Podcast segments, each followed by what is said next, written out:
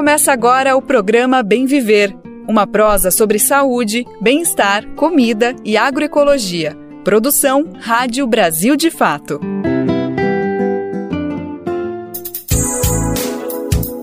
Hoje é quinta-feira, dia 22 de junho de 2023. E aí, pessoal, tudo bem? Eu sou Daniel Lamir e com a equipe do Brasil de Fato estamos chegando com mais uma edição inédita do Bem Viver. Bora passar essa próxima horinha juntos e juntas batendo um papo sobre assuntos que fazem a diferença no dia a dia da gente. A edição de hoje é um convite para ver, rever, escrever e reescrever histórias.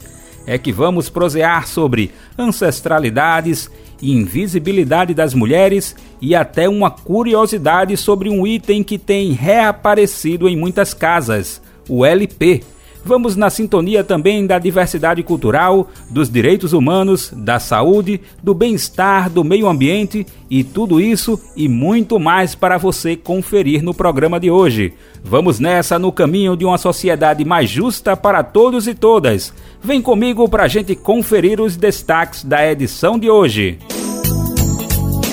Egbeorum. Vamos bater um papo sobre a relação entre o bem viver, ancestralidade e espiritualidade, destacando o lançamento de um livro sobre o assunto. Povo Pataxó, comitiva do Ministério dos Povos Indígenas, visita território na Bahia e sinaliza carta demarcatória para a etnia. Mulheres insubmissas, coleção de livros infantis aborda e propõe reescrever a história do Brasil reconhecendo brasileiras. E tem aniversariante. Edição celebra 87 anos de multiartista pernambucano vencedor de prêmios como Grêmio Latino. Brasil de Fato 20 anos. Apoie e lute.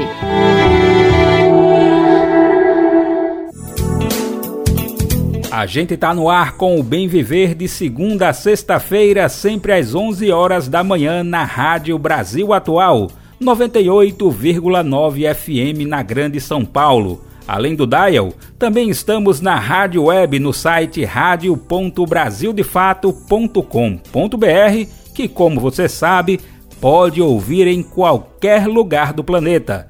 Dá para ouvir o programa também nos aplicativos de podcasts e na rede de rádios parceiras que retransmitem o bem viver de norte a sul do país.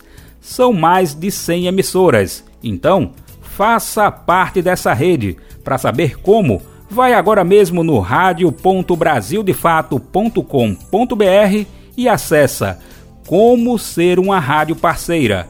Aliás, não falta recomendação, né? Manda seu recado aqui pro Bem Viver. Nós queremos você participando ativamente dessa prosa que não acaba aqui no rádio. Nosso e-mail é radio@brasildefato.com.br e o nosso WhatsApp disponível para recadinhos tem o número DDD 11 95691 6046. Programa Bem Viver sua edição diária sobre saúde, bem-estar, comida e agroecologia. E a gente abre o Bem Viver com uma conversa sobre o lançamento de um livro que reúne saberes ancestrais e o conceito de bem viver na perspectiva espiritual. É a Sociedade de Ebel-Orum, tema da publicação do professor, escritor e sacerdote Oluo Adelonan Exolá, que foi lançado aqui no Recife no mês de maio. Eu tive a oportunidade de conversar com o autor que explicou para a gente cada detalhe de uma tarefa complexa e meticulosa. Ele registrou um assunto que está sendo cada vez mais procurado no Brasil, mas que exige muito cuidado para se evitar inverdades. O livro se chama Ebel-Orum, Nossos Amigos e Familiares Espirituais psiquiatra de formação, Oluo Adelonan Echolá juntou teorias e práticas sobre a sociedade espiritual de Ebel-Orum para lançar essa publicação. A proposta, de acordo com ele, surgiu após a busca cada vez maior sobre o assunto nas redes sociais, o que, como a gente sabe, né, nem sempre pode ajudar, já que interpretações equivocadas também podem ser feitas. Isso também pode ser perigoso, porque pode afastar ainda mais as relações complexas de heranças ancestrais de origem iorubá no Brasil. Então, bora conferir essa conversa agora mesmo que foi feita durante o evento de lançamento do livro aqui na capital pernambucana. Oluo Adelonan Exolá, para a gente começar aqui a conversa, eu pergunto, como é que a gente pode apresentar o livro Ebelrum, nossos amigos e familiares espirituais que está sendo lançado? O livro é sobre Ebelrum, que é a sociedade espiritual do mundo do céu, digamos assim, né? E ele é o primeiro livro no Brasil a abordar tal tema, porque no Brasil se cultuou muito orixá e o orixá ficou muito conhecido no Brasil há mais de 200 anos que essa terra cultua o orixá, não é verdade? Mas eu penso que a sociedade do céu, Ebeldum, ficou talvez esquecida, ou ela se perdeu no tempo, ou as pessoas que sabiam dessa tecnologia ancestral é, morreram, né? E não passaram nenhum conhecimento, não transmitiram nenhum conhecimento. Porém, desde os anos 60, quando os africanos começaram a relacionar com o Brasil através do comércio de obi e outras, outras especiarias, você tem aí uma retomada e a entrada de novos cultos de origem africana e urubá, especificamente no Brasil. E um desses cultos é Beorum, né, ainda muito desconhecida no Brasil, porém hoje é profundamente é, nas redes sociais, no Facebook, Instagram e também nos EBES, né? Esse culto de Ebeorum tem sido muito procurado. Então, eu tive a oportunidade de ir à Nigéria, conhecer esse culto e produzir desde 2014 uma literatura acerca dele. Então comecei a escrever no Facebook, no Instagram, pequenos textos sobre Abeldum e a praticar também esse culto com as pessoas que me procuravam com problemas diversos. Então eu comecei a escrever sobre Abeldum, fui uma, um dos primeiros a escrever sobre isso nas redes sociais, até que desencadeou na produção desse livro, é, que saiu em e-book em janeiro e agora ele está sendo lançado no formato impresso. Né? Então, o que se falar mais sobre a sociedade de Ebeorum, a partir desse conhecimento, né, dessa vivência, chegando até a viajar para a Nigéria, é, como apresentar um pouco mais sobre a sociedade espiritual de Ebeorum? A sociedade de Ebeorum é muito conhecida na Nigéria, na terra Yorubá. Os yorubanos têm muita devoção a Ebeorum, porque eles acreditam que espíritos ainda numa fase mais infantil, retorna ao céu, retorna ao Orum e são capazes de ajudá-los de alguma forma, são capazes de contribuir com a jornada da vida deles, né? O Yorubá nativo tem uma crença muito forte nesses espíritos, nessa sociedade de espíritos que, que desencarnam, que morrem, é, alguns deles, como a Biku, que morrem logo quando nascem. Outros morrem em alguma etapa da vida, quando eles cumprem o pacto que eles fizeram no céu, né? Então Ebeldum tem muito a ver com pacto celestial. Né? Às vezes a pessoa veio para a terra, mas ela combinou de voltar para o céu quando ela, por exemplo, subisse numa árvore pela primeira vez. Então acontece uma fatalidade, por exemplo, a pessoa cai da árvore, morre, nós terrenos não conseguimos entender a dimensão disso. Mas para o mundo espiritual, essa pessoa pode ter feito uma combinação, um pacto de retornar a Orum exatamente no momento que ela caiu da árvore, que ela subiu a primeira vez e caiu, né? Outras pessoas retornam quando, quando se casam, quando encontram seu pai na terra. Então, Ebelrum é uma sociedade espiritual muito complexa, porém ela está muito conectada com o plano terra. Ela está muito ligada a nós terreno, a nós humanos, né? E elas estão muito próximas a nós, muito mais do que os orixás que a gente no Brasil aprendeu a cultuar, a ser devoto. Isso porque a sociedade Ebeorum é uma sociedade de vários espíritos. Ela tem espírito de todos os tipos, de todas as formas, como tem na vida terrena, né? Você tem pessoas de várias formas, de vários estilos de vida, de várias escolhas, de várias opções, assim também em Ebeorum. Ebeorum tem todo tipo de pessoas que vocês possam imaginar: bandidos, ladrões, pessoas líderes, pessoas que são bondosas, pessoas que são maldosas, porque Ebelrum é um espelho do que é a vida na Terra. Então, ela é essa sociedade é, que nos ajuda a ter saúde, a ter alegria, a ter prosperidade. Muitas pessoas se sentem desintegradas, né? se sentem deslocadas, e Ebelrum pode ajudar elas a conectarem com o seu Pai Celestial e assim poder se encontrar e estabelecer vínculo espiritual é, que vão contribuir, que vão incidir sobre as suas questões de vida de forma ampla. Né? O Adelonan Exolá, como você mesmo falou aqui, né? Esse é um tema complexo e a gente também pode destacar, né, que ao mesmo tempo um pouco mais distante, né, para algumas pessoas, pelas diferenças culturais, né, que tornam essa questão ainda mais complexa, né? Eu perguntaria, né, qual a importância de termos um livro sobre a temática, né, para destacar aí o assunto, considerando que além dessa complexidade, né, que o, a temática está inserida, a gente tem também um contexto difuso de informações, né? Você mesmo colocou aqui que há uma busca, né, de informações pela internet, começou também a escrever e além disso, né, além da gente pensar essa sociedade da informação que é uma inundação de dados, né, de informações que às vezes até mais confundem, né, do que geram conhecimento, a gente tem também aqui uma uma diferença de linguagem, né, já que a origem do próprio Belrum a gente pode interpretar como uma origem que vem da, da tradição oral, né? E tem que ser assim mesmo, já que esse conhecimento muitas vezes é guardado de boca ao ouvido, né? Pela palavra falada, como sua opção de, de, de, de guardar riqueza, né? De conhecimentos. Então, eu perguntaria, né? É, como é que a gente pode justamente falar né, dessa importância de escrever um livro sobre um assunto nesse contexto, né, que é tão amplo, tão complexo e importante também de repente de ter essa referência também registrada também na palavra escrita, né? Perfeito. Você falou bem. A tradição de Fá, Orixá, a tradição de Ebeorum é uma tradição oral.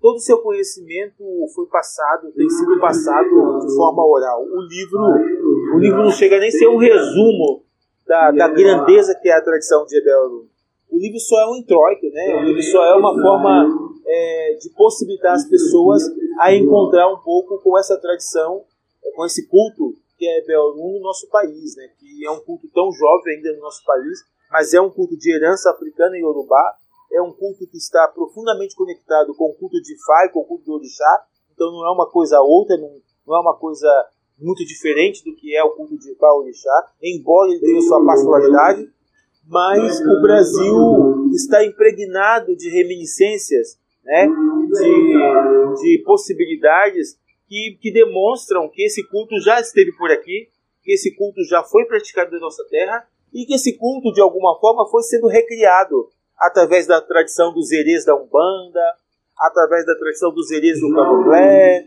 através da, do que a gente chama é, no tambor de mina é, das, das tobosse, né? que eram espíritos infantis que, que mulheres recebiam, né? Então nós, nós temos, através do culto de São Cosme Damião, né? Tudo isso são resquícios é, dessa tradição de Ebel que está falando do nosso duplo celestial. Cada um de nós, seres humanos, temos um duplo celestial.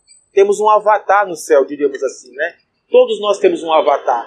No céu ficou um avatar nosso, ficou uma ficou um, um duplo muito parecido conosco. E a gente conecta com esse duplo é, como uma forma de ter equilíbrio na vida, de ter, de ter paz, de ter saúde, de, ter, de ser próspero, né? Sobretudo quando as coisas estão dando errada, né? A pessoa percebe que ela está desintegrada, que ela está desconectada. O que, que é o caminho espiritual, senão você se conectar com essa força maior que você entende que está num outro lugar, está num outro plano, que a gente chama de céu? É, Belo, tem a ver com isso, com esse duplo celestial que todo ser humano que cada ser humano carrega. Todo, todo ser humano, todo, até os animais, até o cachorro, o gato, os pássaros, etc., todos os seres em geral, não só humanos, mas também não humanos, possuem o seu duplo celestial, possuem o seu par celestial, que está no mundo dos espíritos, que está no mundo do invisível, enquanto nós estamos no mundo do material, no mundo do físico. O Luo Adelonan Exolá tem uma outra questão, né, que está em pauta também, que é o conceito do bem viver. Como é que a gente poderia, né, falar um pouquinho sobre esse conceito do bem viver nas sociedades, né, que cultuam o Ebelrum? Querido, bem viver para os urubás é o apelé. A palavra urubá para bem viver é o apelé. E tem a ver também com bem querer, com bom caráter, com todas essas práticas é, que reúnem as nossas formas de estar no mundo, de ser no mundo. E o bem viver é a nossa forma de estar no mundo, porque o Urubá entende que o Lodumare criou o Aie, a terra, para que tivéssemos bem viver, para que pudéssemos desfrutar de toda a riqueza que ele colocou aqui. Então eu costumo dizer que para os Urubá o paraíso é a terra. O paraíso Urubá é o Aie que foi inventado, que foi criado, que foi desenhado por Olodumare, que é o nome de Deus ou da deusa, né? porque o Urubá não faz essa divisão entre masculino e feminino para uma divindade tão, tão grande como do mar. Ele pode ser Deus como pode ser deusa. Porque ele é, ele é a totalidade das coisas. Ele é a totalidade de tudo que é criado. Então, ele cria o Aie, que é a Terra, como lugar é, de plenitude para os seres humanos. Parece que somos nós humanos que não sabemos desfrutar desse lugar de plenitude que é a Terra. Então, o bem viver tem a ver com esse desfrute desse paraíso que é a terra, porque para nós não existe inferno. Para nós não existe que vamos para um lugar onde é, vamos desfrutar. O desfrute é aqui agora. O desfrute é nessa terra que o Lodumare criou. É aqui que nós somos chamados a desfrutar das benesses da vida. Quando o Pai entende que depois que morremos, ele nem entende que a gente morre, mas depois que a gente atravessa o grande rio, depois que a gente faz a travessia, a gente vai para o Intula, para a morada dos antepassados. E no Intula, nós somos, de acordo com a, com a, com a condição de cada um, nós somos preparados para retornar à Terra. Nós retornamos à Terra. Então os urubás acreditam no renascimento, que a gente nasce e morre, nasce e morre. A gente está sempre nascendo e morrendo dentro da nossa própria família. As pessoas que a gente conhece na nossa família em qual a gente é pai, irmãos, tios, avós, etc., são as pessoas que estão conosco o tempo todo, em todas as vidas. Às vezes, uns, às vezes alguns vêm junto conosco, outros não vêm junto conosco. Às vezes aquele que a gente tinha mais ligação desencontra da gente e fica ali uma saudade, né? A gente a está vivendo com uma saudade que não tem nome e nem nunca terá. A gente não sabe por que com a saudade. A vida está toda boa, está tudo dando certo, mas a gente tem uma saudade profunda, né? essa saudade profunda que não tem nome, que a gente não sabe o endereço dela e por que ela está ocorrendo, pode ter a ver com essa saudade desses amigos, desses companheiros que já estiveram conosco em outras vidas, mas nessa vida não vieram do céu do Tula conosco. Então, nós estamos sempre indo e vindo. E às vezes a gente vem várias e várias e várias vezes para aprender a desfrutar desse paraíso que é a Terra. Porque para o Urubá, voltar aqui não é um castigo. Para Yorubá, voltar na Terra é para que o nosso aprendizado sobre como viver bem, como ter bem viver, possa se dar de uma forma mais profunda, mais efetiva, melhor do que foi na vida anterior e por aí vai. Né? Então, é, a ancestralidade africana, não só Yorubá, mas a ancestralidade africana no geral, ela está pautada em práticas do bem viver cuidar da sua cabeça, cuidar do seu corpo, cuidar da sua forma, da sua forma de ver o mundo, cuidar do seu espírito, da sua alma, tudo isso são práticas do bebê. Alimentar bem, reunir com a comunidade, celebrar os antepassados, isso é prática do bem viver. Então você tem uma série de ferramentas, é, de práticas, de saberes que vão possibilitar você a compreender esse bem viver é, que está muito distante dessas práticas modernas que, que, que são elaboradas, são construídas para nos separar um dos outros, para nos dividir, para nos colocar em lugares diferentes uns dos outros. A prática africana em geral e a prática urubá, ela te convida, ela te convoca à comunalidade. Ela te convoca a experimentar o sentido da comunalidade. E o sentido da comunidade tem a ver com partilha, tem, tem a ver com saber partilhar. Não só partilhar o que você tem de mais valioso, não só partilhar o que você tem sobra, mas saber compartilhar você. Porque saber compartilhar você, saber compartilhar a sua pessoa, o teu ser, está muito mais além da partilha de qualquer materialidade. Tem a ver com compartilhar o seu tempo, a sua energia, o seu afeto, a sua alegria, a sua disponibilidade para o outro. Isso é comunalidade. Não tem a ver só com. Porque se a gente tiver, se a gente tiver na concepção africana, se a gente tiver que comer arroz e feijão, nós vamos comer arroz e feijão com alegria. Porque isso é o segredo da partilha. Isso é o segredo da comunalidade. Se a gente tiver que comer arroz com banana, nós vamos comer arroz com alegria. Porque para o africano, não importa o tipo de comida que está na mesa. O que importa é a gente partilhar isso junto. As pessoas estão ensinando para nós que bem viver é ter uma mesa farta com todo tipo de comida. Quando na verdade bem viver é compartilhar o que tem para comer junto. Então, você tem arroz e feijão, vou compartilhar o arroz e feijão. Você tem arroz, feijão e, e batata, vou compartilhar arroz, feijão e batata. Isso é o espírito da comunalidade que a África ensina para nós que essas práticas, esses saberes ancestrais de matriz africana e urubá, ou qualquer outra do, dos povos ebás, dos povos jeje, dos povos bon, dos povos banto, de tantos povos de África, está relacionada com essa prática da comunalidade, de saber dividir, de saber partilhar também o seu ser, de saber partilhar o que você tem, que está muito mais distante, está muito além, vamos dizer assim, do acúmulo da materialidade, como esse mundo quer nos ensinar, né? Ele quer colocar na nossa cabeça que quanto mais você ter, mais alegre você vai estar. O africano diz o contrário não. Quanto mais você ter, mais egoísta você será. Eu quero fazer ainda mais uma pergunta, Olô Adelonan e Solar, pegando justamente o tema da celebração da vida. A gente tem né, um atravessamento da modernidade, pegando o caso específico do nosso país, né, um processo de colonização então, juntando todos esses processos históricos, será que a gente poderia dizer que temos uma amnésia dessa memória vital, justamente né, dessa celebração da vida? E eu queria saber também ainda, né, como é que a gente poderia falar sobre essa questão que permanece viva, né, na cultura iorubá e também que resiste em outras culturas, né, durante séculos. As pessoas costumam olhar para a África nas, re nas redes sociais, na televisão, meu querido e dizer assim: olha como eles são pobres, olha como eles são miseráveis. Primeiro que elas começam a entender que a África é um país, elas entendem que a África é um continente, né? Cheio de multiplicidades, cheio de diversidades. Então, o africano ele vai celebrar a vida a partir da realidade dela mesma. O africano ele não ele não cria fantasias como a gente cria. A gente a gente cria muitas fantasias e a gente começa a reunir uma série de produções de vida em torno dessas fantasias que a gente cria. Então a gente começa a imaginar que a vida é assim, que a vida é assada, que a vida é acolá, que a vida é assim, e começa a basear a nossa estrutura de vida a partir dessa fantasiação. Quando na verdade a gente se perde da realidade, a gente se desliga da realidade e não encara a realidade, não celebra a realidade de forma plena. Celebrar a realidade de forma plena é uma prática de bem ver, por quê?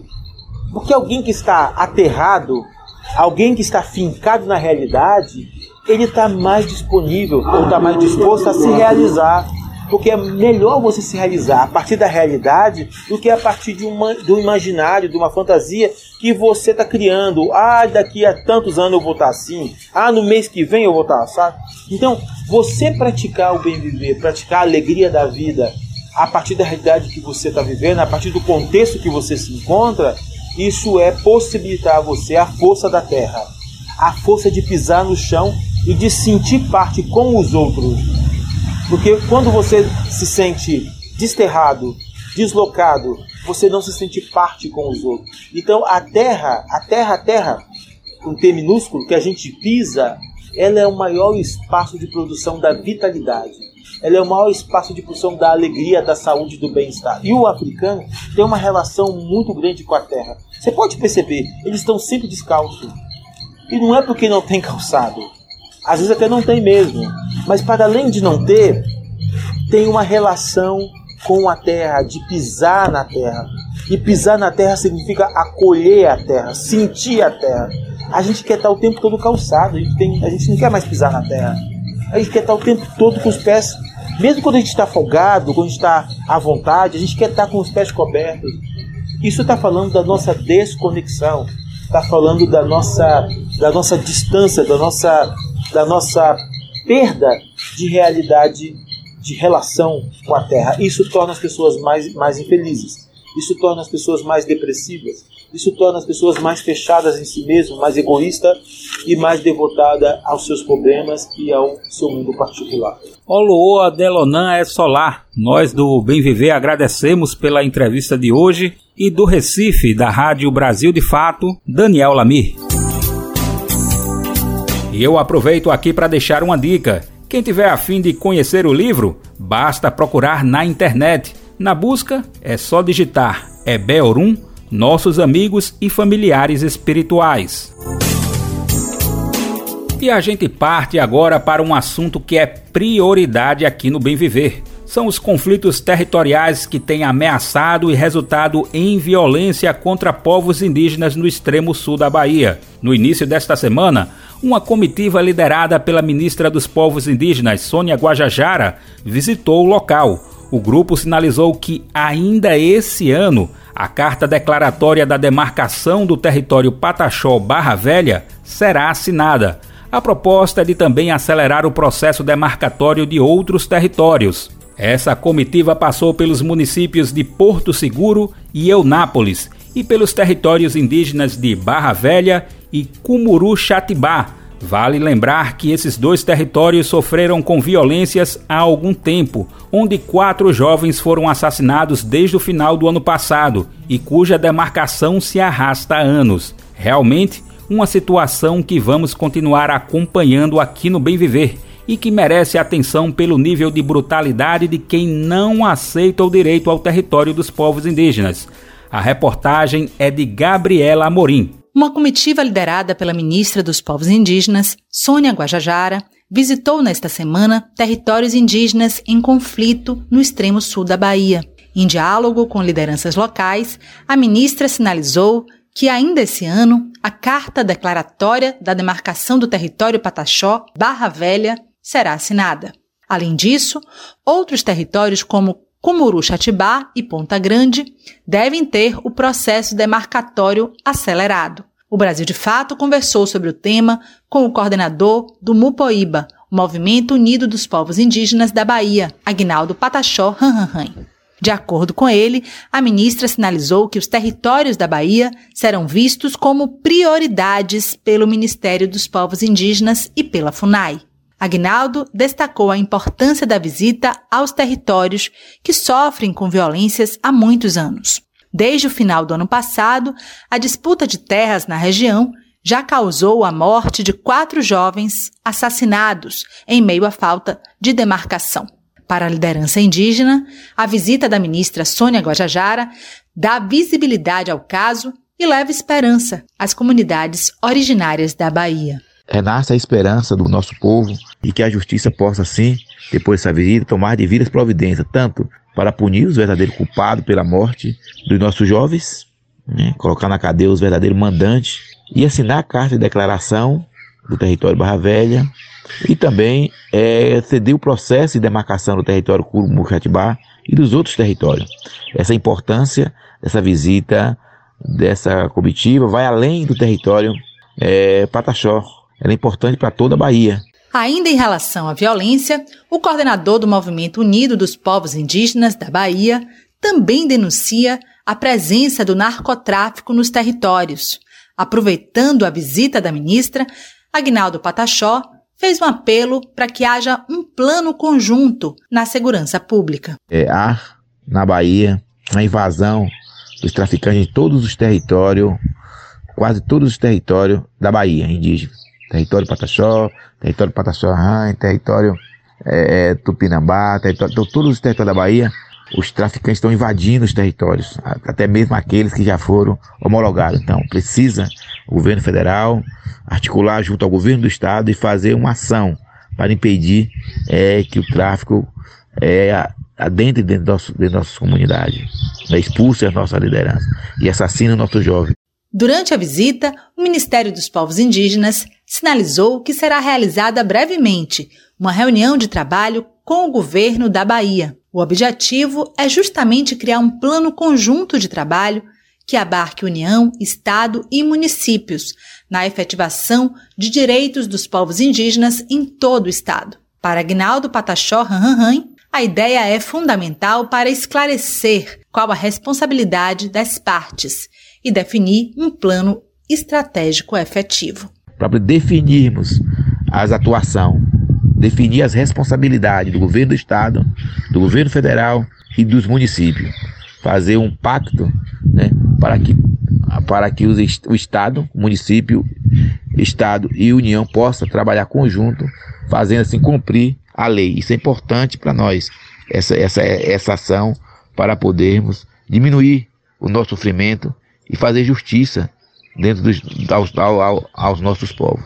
Na comitiva do Ministério dos Povos Indígenas também estava a presidente da FUNAI, Joênia Wapichana. Além dela, a secretária de Gestão Ambiental e Territorial Indígena, Ceissa Pitaguari, e o diretor de Mediação e Conciliação de Conflitos Fundiários Indígenas, Marcos Caingangue. Participaram também representantes do governo da Bahia e Defensoria Pública do Estado.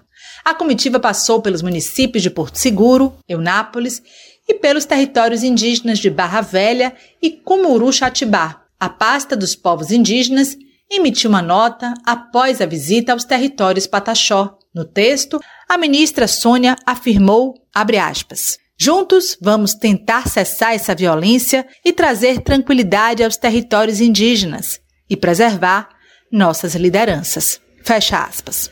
Da Bahia para a Rádio Brasil de Fato, com reportagem de Gabriela Morim e locução de Vânia Dias.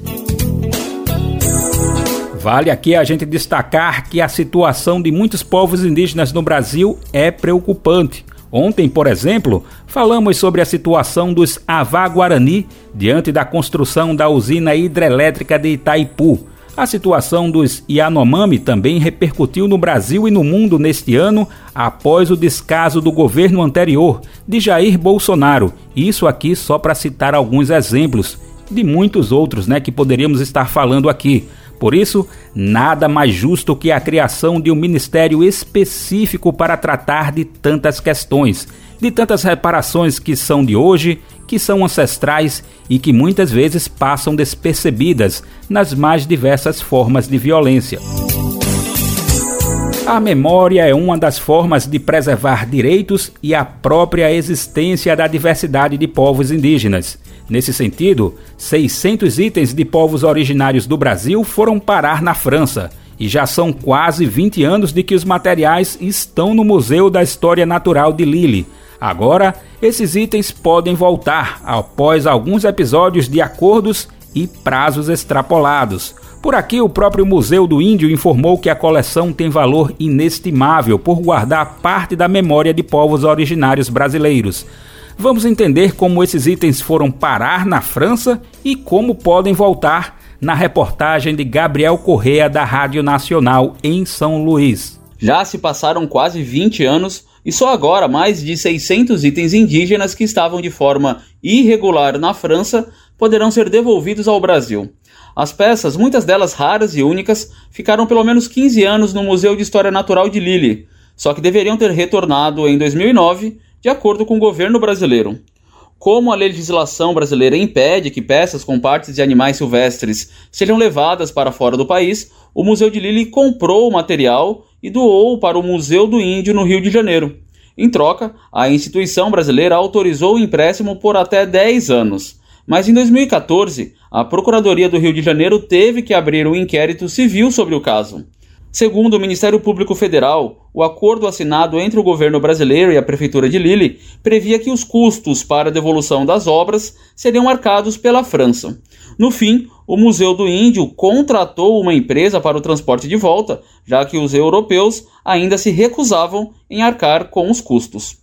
Na lista de 611 objetos de 39 povos indígenas, a maioria do Brasil Central, estão troncos de madeira usados pelos Kamaiurá do Xingu durante o Quarupi, que é o ritual de despedida dos mortos. Outro item que chama a atenção é a máscara cara grande dos Tapirapé, usada no ritual mais tradicional desse povo. O Museu do Índio informou que a coleção tem valor inestimável por guardar parte da memória de povos originários brasileiros. Da Rádio Nacional em São Luís, Gabriel Correa. Vale até a gente parar para refletir um pouquinho aqui, né? O que leva um museu a permanecer com itens de outro país de forma irregular em um espaço público? O que pensar se o Brasil resolvesse, por exemplo, manter itens importantes da Revolução Francesa em alguma cidade brasileira?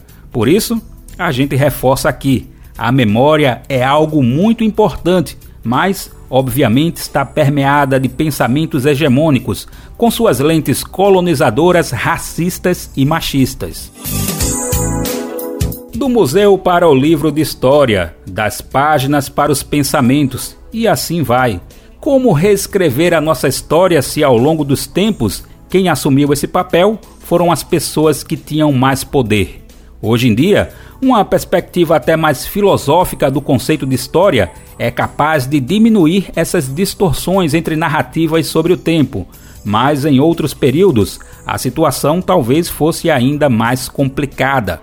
Tudo isso, obviamente, soma-se ainda às lutas dos povos que passam a exigir uma revisão da história, tendo consciência que essa é uma questão fundamental na luta por direitos. Por exemplo, muita gente ainda hoje não encontra referência às mulheres nos livros de história, porque a nossa cultura machista não abriu o devido e merecido lugar delas e foi para contribuir para mudar esse cenário que uma coleção de livros infantis conta a história de importantes brasileiras. O título da coleção é Mulheres Insubmissas, que traz a biografia de conhecidas como a baiana Maria Quitéria, heroína do 2 de julho no estado, e de outras que ficam mais conhecidas através da própria publicação.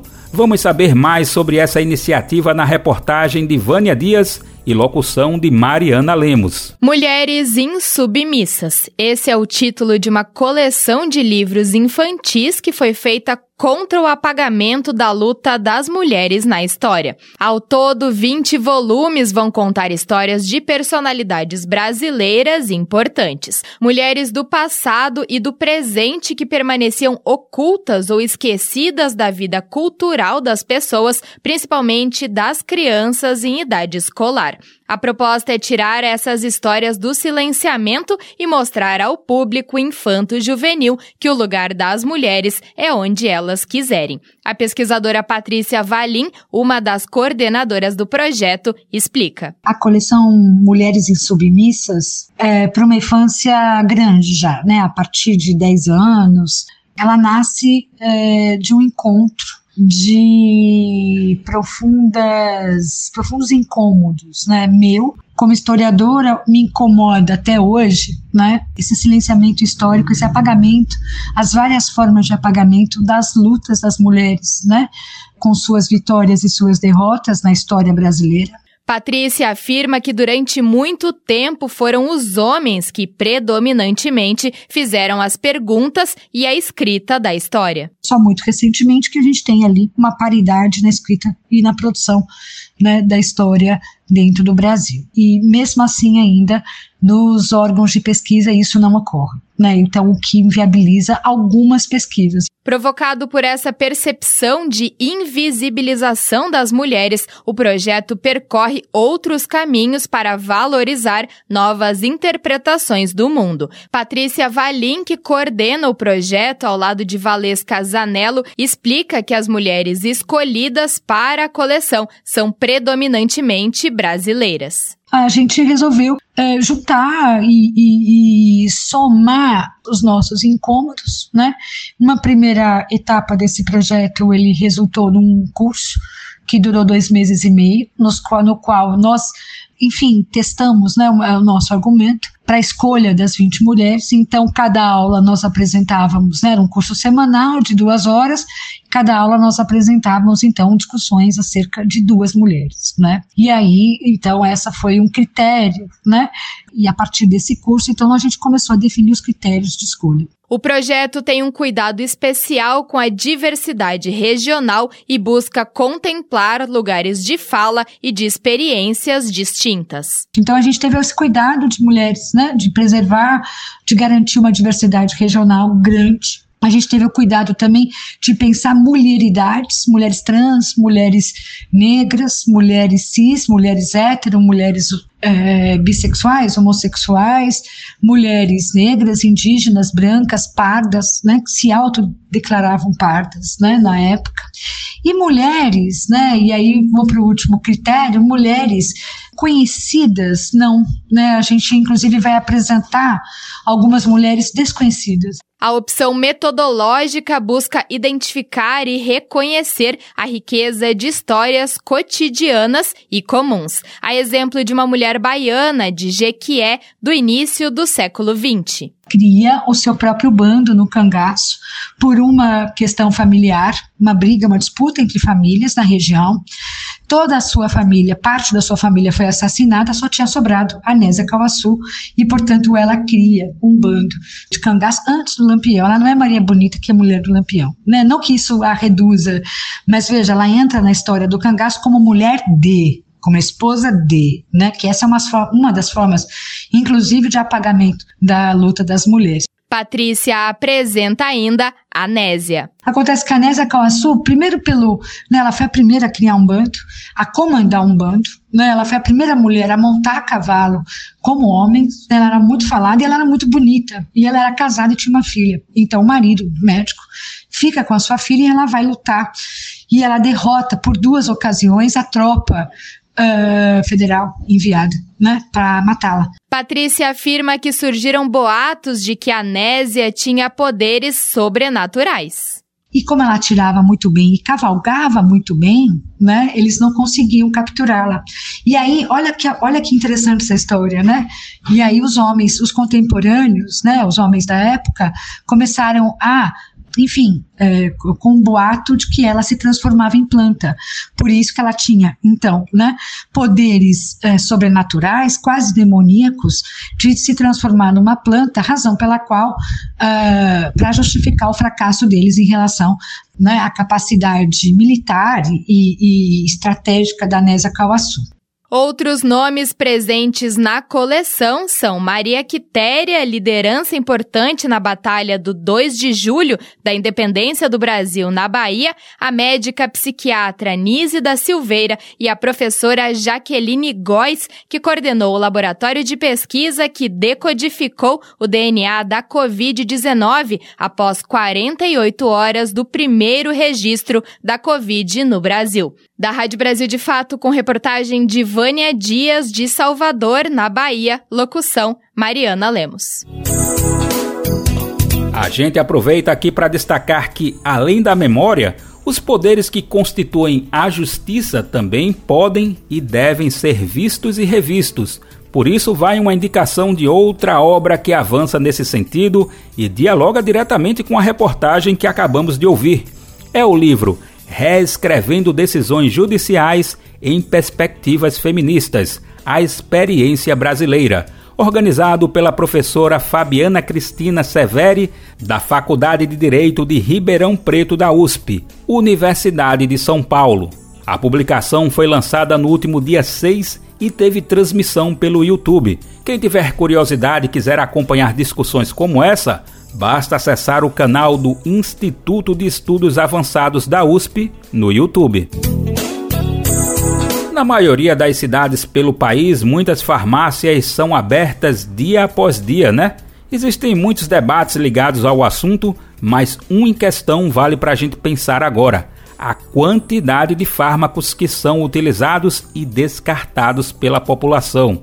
Esses produtos são tão poluentes para o meio ambiente quanto plásticos e rejeitos. Portanto, valem as dicas para evitar esse problema.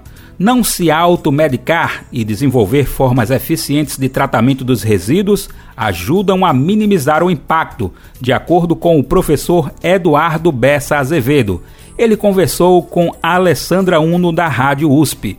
Vamos conferir. Quando se fala na poluição, principalmente a dos oceanos, é muito comum pensar em plástico, dejetos e rejeitos. Porém, existe também a poluição por fármacos. O professor Eduardo Bessa Azevedo, do Instituto de Química de São Carlos da USP, explica que quanto mais fármacos nós ingerimos, mais eles são excretados e podem correr o risco de contaminarem o meio ambiente. Mas acrescenta que o descarte inapropriado também é um agravante. É muito comum as pessoas não fazerem um descarte adequado dos fármacos que sobraram. Os fármacos que a gente não ingeriu, que passou da validade, eles têm que ser devolvidos para as farmácias para serem descartados adequadamente. Mas as pessoas normalmente jogam fora, pelo vaso, no lixo comum, e isso vai contaminando o meio ambiente. Os fármacos podem chegar de diversos métodos até as águas e causar diversos problemas, sendo um deles a biomagnificação. A biomagnificação corresponde ao processo de acúmulo de uma substância pelos níveis da cadeia alimentar de modo crescente. Conforme a gente vai subindo na cadeia alimentar, desde lá das plantas até o topo da cadeia, do animal que está no topo da cadeia, se a contaminação for solúvel em gordura, ela vai bioacumular, ela vai se acumulando na cadeia, vai biomagnificando, que a gente chama, e mesmo que em água a concentração seja muito baixinha do poluente, quando chega no topo da cadeia, muito provavelmente o poluente vai tomar concentração muito alta. E a gente tem que lembrar que, normalmente, quem é o topo da cadeia? Somos nós. O despejo de resíduos farmacêuticos, quando comparado com a poluição por plásticos e outros rejeitos, é tão problemático quanto, comenta Azevedo. Tudo é contaminação. É como eu costumo brincar com meus alunos. O que é um barril de veneno com uma gota de champanhe? Aí eles respondem, veneno. Tá, e o que é um barril de champanhe com uma gota de veneno? Também é veneno. Eu ia tomar o champanhe desse barril sabendo que ele tem uma gota de veneno. Então, contaminação é contaminação. Não é uma questão de quantidade ou de que meio ela está. Está contaminado, está contaminado. O tratamento dos resíduos sólidos no Brasil é realizado em estações de tratamento. O professor coloca que, com relação a elas, o tratamento não é ruim, mas esses locais não estão preparados para tratar os resíduos farmacêuticos. Porém, é preciso que a população também tome atitude com relação a esse tipo de resíduo, como ingerir menos medicamentos por conta própria e descartá-los corretamente. Quanto mais remédios a gente toma, quanto mais fármacos a gente ingere, mais resíduos a gente gera. Os fármacos que perderam a validade ou que não foram utilizados, a gente devolver para a farmácia para que o descarte correto seja feito. A gente tem que fazer a nossa parte também, porque só uma coisa acontecendo não vai dar conta de resolver o problema. Eu conversei com o professor Eduardo Bessa Azevedo, do Instituto de Química de São Carlos da USP. Ele falou sobre a poluição por fármacos. Alessandra Ueno, da Rádio USP São Paulo. Vale mesmo a gente ter atenção ao tema, né? Muitas vezes podemos pensar, é, o que um frasco a mais pode causar? Se a gente parar para pensar melhor no longo prazo, pode causar muita coisa ao entrar em contato com o meio ambiente. É preciso a gente cobrar das instituições, mas não podemos esquecer também a nossa contribuição no dia a dia para a preservação da natureza. E a gente muda um pouquinho o assunto agora para destacar um serviço utilizado no Brasil desde 2020. É o Pix, você sabia que existem situações em que podem ser cobradas taxas?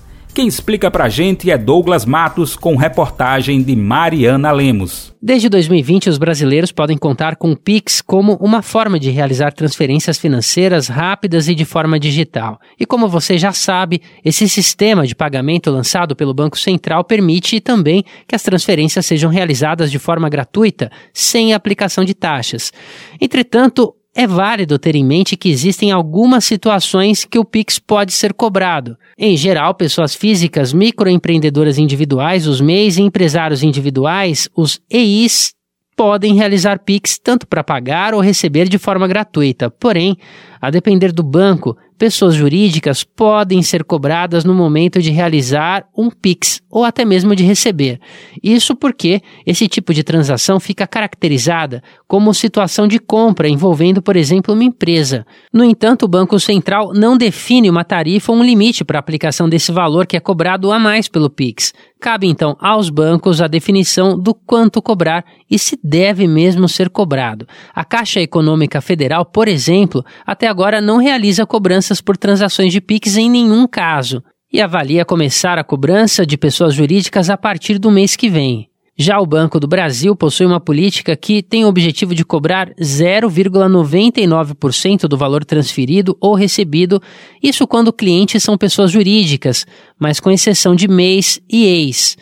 Quando se diz respeito ao envio de Pix, o valor máximo cobrado pelo Banco do Brasil pode ser de 10 reais. Em relação ao Pix recebido, o valor máximo cobrado pode chegar a 140 reais. Em caso de dúvidas ou cobranças indevidas, é importante entrar em contato com o banco para entender a forma como é feita a cobrança para a realização do Pix. Vale ressaltar que alguns bancos oferecem pacotes de serviços voltados a empresas, que podem incluir a gratuidade do Pix.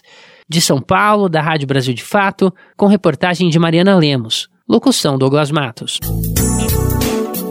E em meio a uma edição que destaca a importância da história, vamos com mais uma. Mas calma, dessa vez é hora de um caos.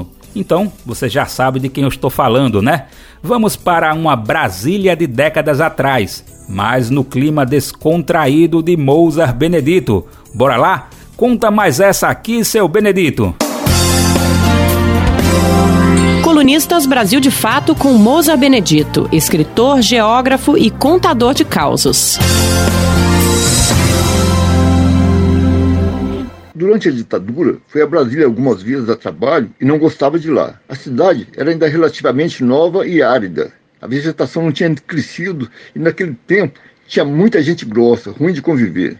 Anos depois fui morar lá e acreditem, gostei. A vegetação tinha crescido e havia árvores frutíferas nas ruas, muitas árvores. Na quadra em que eu morava, inicialmente tinha mangueiras e abacateiros e qualquer pessoa podia colher mangas e abacates o tempo todo. A avenida principal da cidade, chamada Eixão, tinha pés de fruta dos dois lados. Achava uma maravilha. E com o fim da ditadura, o padrão humano tinha melhorado muito. Havia muita gente legal, boa de se conviver. Ah, e tinha muitos bares bons, que além de serem bons, eram frequentados por gente boa. Mas voltando às primeiras vezes que fui a Brasília, o bar mais recomendado pelos amigos era o Beirute, ponto de jornalistas, artistas e não sei o que mais. Logo depois da ditadura, durante o governo Sarney, fui lá a trabalho mais uma vez e a Célia, minha namorada, aproveitou um fim de semana prolongado por feriado para ir lá. No início da noite de sábado, fomos ao Beirute e pretendíamos jantar lá, mas ficamos bebendo vodka e cerveja e comendo tiragosto e a fome foi embora. Ficamos nessa. Pedi então uma nota fiscal para ser reembolsado pelos patrões, mas avisei ao garçom que não podia constar bebida alcoólica que a empresa não pagava. Escreva despesa e o valor total, eu pedi. O garçom disse que não podia. O governo estava controlando os preços e os bares e restaurantes eram obrigados a discriminar tudo que foi consumido com os respectivos preços. Acabou-se aquele negócio de colocar despesas na nota. Pedi então, veja o prato que dá o valor total da nota e coloque como se eu tivesse consumido isso. Ele voltou com a nota. Eu olhei e falei: Ô oh, cara, você quer que eu seja demitido? Por que? Ele perguntou. Olha aqui, você colocou que eu comi nove caftas e um contrafilé. Quem come tudo isso, ainda mais sem beber nenhuma água, você disse que não podia pôr bebida, ele chiou. Expliquei. Não podia pôr bebida alcoólica. E quem come tanto, entramos num acordo. Ele fez a nota como sendo um prato de camarão e duas águas. Mas fiquei impressionado com a inteligência do garçom.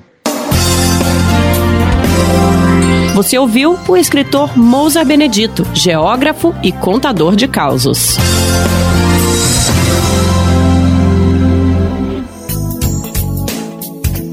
Vale lembrar que essa e outras do colunista Mozart Benedito você encontra no site brasildefato.com.br e estão disponíveis para ler e ouvir. Vai lá e confere. Antes mesmo de Mozart Benedito gostar de Brasília, antes de não gostar da capital federal, em uma época em que Brasília nem mesmo existia. Com os avanços tecnológicos das músicas por streaming, será que alguém arriscaria dizer aqui quando foi lançado o primeiro LP da história? Vamos conferir na reportagem do quadro História Hoje, da Rádio Nacional. A redação é de Beatriz Evaristo, apresentação Dilson Santa Fé, sonoplastia Jailton Sodré e edição Sheila Noleto.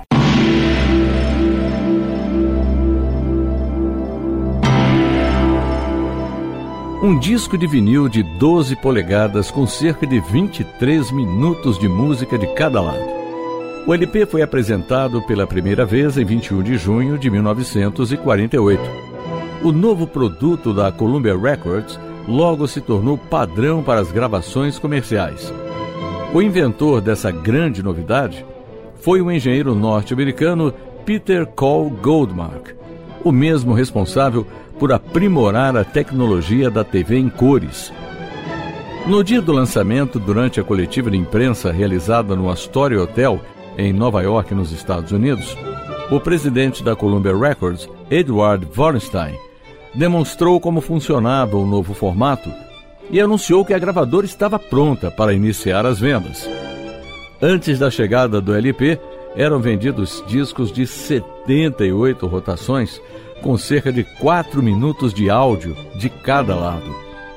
De acordo com o catálogo da Columbia de 1949, o LP é descrito assim: o novo e revolucionário Microgroove Record Columbia Long Playing reproduz até 45 minutos de música em um disco de 12 polegadas, ou aproximadamente seis vezes mais músicas do que os discos de goma laca convencionais. A gravadora destacava ainda que os LPs eram inquebráveis, resistentes e livres de ruídos. O vinil, por ter mais tempo de reprodução, mudou também a indústria fonográfica. Os artistas passaram a gravar grandes obras e vender álbuns com mais de um disco formatados com capas icônicas, fotografias e letras de músicas. História hoje, redação Beatriz Evaristo, com sonoplastia de Jailton Sodré, apresentação Dilson Santa Fé.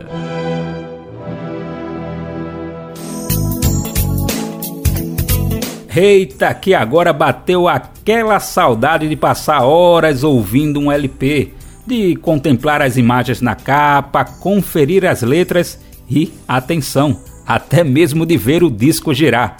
Quem é da época sabe bem do que eu tô falando, né? Ou até mesmo de quem mantém um clima retrô dentro de casa.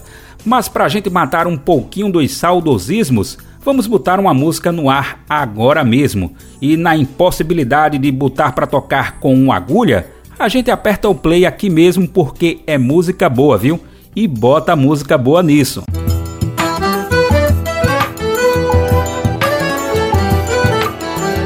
Eita, forrozinho no período junino? Nada mais justo, né?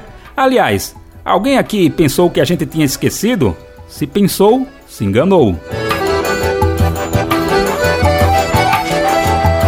Mas a escolha dessa música não é apenas para celebrar o período junino, não. Nada mais justo também que homenagear um aniversariante do dia.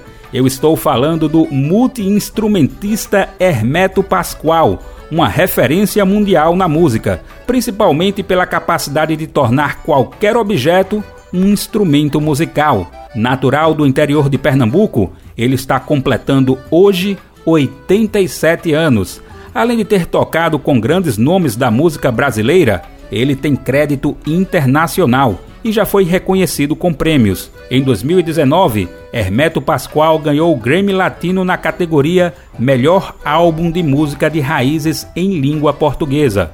O trabalho premiado se chama Hermeto Pascoal e Sua Visão Original do Forró. A gente está ouvindo agora uma das faixas do álbum, que se chama De Natal a Mossoró então, aumenta o som aí, André Paroche, para a gente celebrar esse grande músico aniversariante.